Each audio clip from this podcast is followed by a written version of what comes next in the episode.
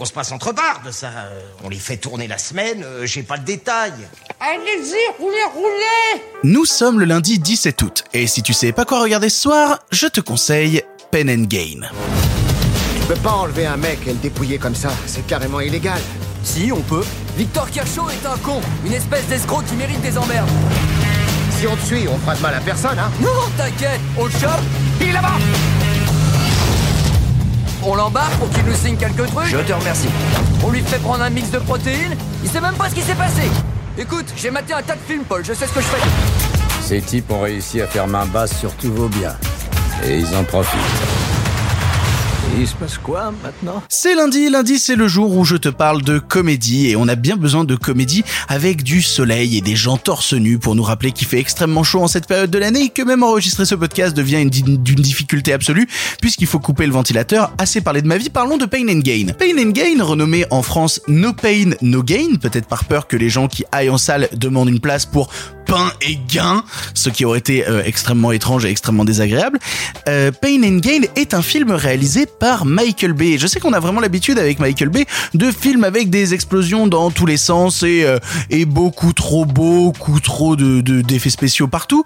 Ce n'est pas le cas de and Gain qui est un petit film comique sur deux gros losers. Le film raconte l'histoire de Daniel et Paul, euh, respectivement interprétés par Mark Wahlberg et Dwayne Johnson The Rock, qui euh, dirigent un club de fitness, qui s'occupe d'un club de fitness au beau milieu de, la Floride, et qui se disent on manque quand même pas mal d'argent, est-ce qu'on n'irait pas arnaquer des riches? Il se trouve comme victime le bon euh, Tony Chaloub, alias Monk, un homme richissime du nom de Victor Kershaw, et se disent il y a moyen de lui soutirer pas mal de blé, on va faire ça. Et si vous vous attendez comme d'habitude avec Michael Bay à un truc qui explose dans tous les sens, ici c'est pas le cas, c'est vraiment l'histoire de ces deux losers joués par euh, Mark Wahlberg et Dwayne Johnson qui vont essayer d'arnaquer des riches dans un club sportif et en plus vous savez quoi, c'est tiré d'une histoire vraie. En effet, il y avait un gang à Miami dans les années 90 du nom du Sun Gym Gang, Sun Gym qui était le nom du club de fitness où il travaillait, qui euh, qui s'occupait d'arnaquer des gens et qui en sont venus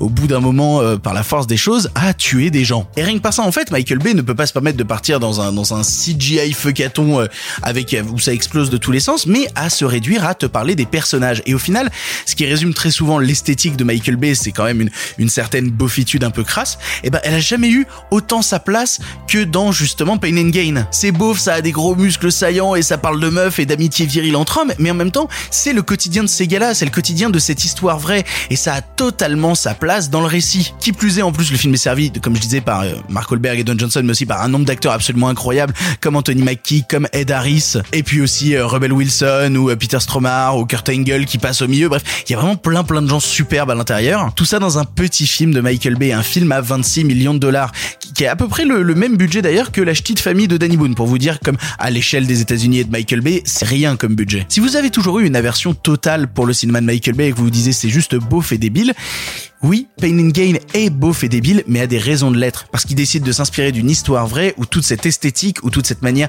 de diriger l'action et de diriger euh, même son, son, son esthétisme, sa direction artistique a un sens. Et au final, mine de rien, quand tu sors de Pain and Gain, moi j'étais assez touché par les personnages, j'étais assez euh, emporté par leur histoire, si bien que euh, savoir ce qui leur est arrivé dans la vraie vie m'a rendu euh, extrêmement triste, vraiment extrêmement triste. Oui, je suis en train de te dire que tu vas être touché par une histoire de Michael Bay.